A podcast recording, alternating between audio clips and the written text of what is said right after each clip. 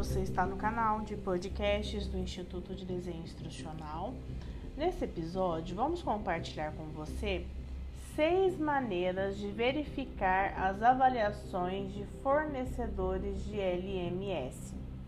Quando você vai fazer a compra de um LMS, você procura avaliações de pessoas e empresas que já usaram o serviço do fornecedor que você está escolhendo. Existem muitos depoimentos e muitas avaliações e você precisa então validar quais são reais e quais são avaliações viesadas ou que foram compradas. A primeira dica é declarações muito exageradas são uma bandeira vermelha. Se algo parece bom para ser bom demais para ser verdade, geralmente é. Mas algumas declarações, alguns depoimentos são muito forçados. Então, provavelmente pode ter sido um, um comentário comprado. Segunda dica: as avaliações confiáveis elas são apoiadas por informações do usuário. Quem está falando sobre aquela avaliação? Quem está dando feedback? Você consegue achar essa pessoa no LinkedIn? Né? Avaliações anônimas também não têm lastro. A terceira dica é a fonte. A fonte é essencial. Né? Então, o ideal é que a plataforma né, que recebe essas avaliações esteja no nicho.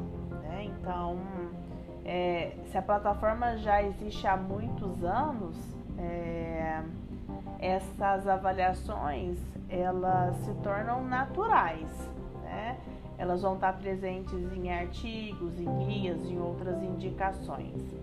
A quarta é, dica é você observar é, coisas específicas, né? Dizem que o diabo mora nos detalhes, então fugir de análises super genéricas. Ah, o LMS é ótimo e olhar é, informações específicas, né? Por exemplo, é, tem poucas opções de relatório, ou o usuário tem dificuldade em trocar sua foto, coisas que são mais específicas, que às vezes tem a ver com interface.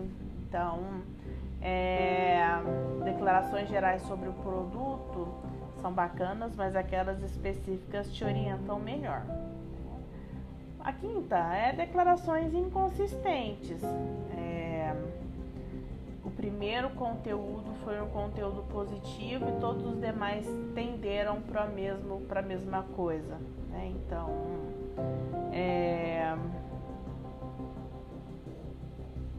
se a maioria está falando a mesma coisa, né, é bacana. Às vezes você tem sete avaliações boas e só uma ruim então, na média, a plataforma é melhor, é mais, é, é, tem mais coisas boas do que coisas ruins, né? E tem em mente que todos os serviços têm, têm pontos contra e pontos pró, né? Ninguém é perfeito, né?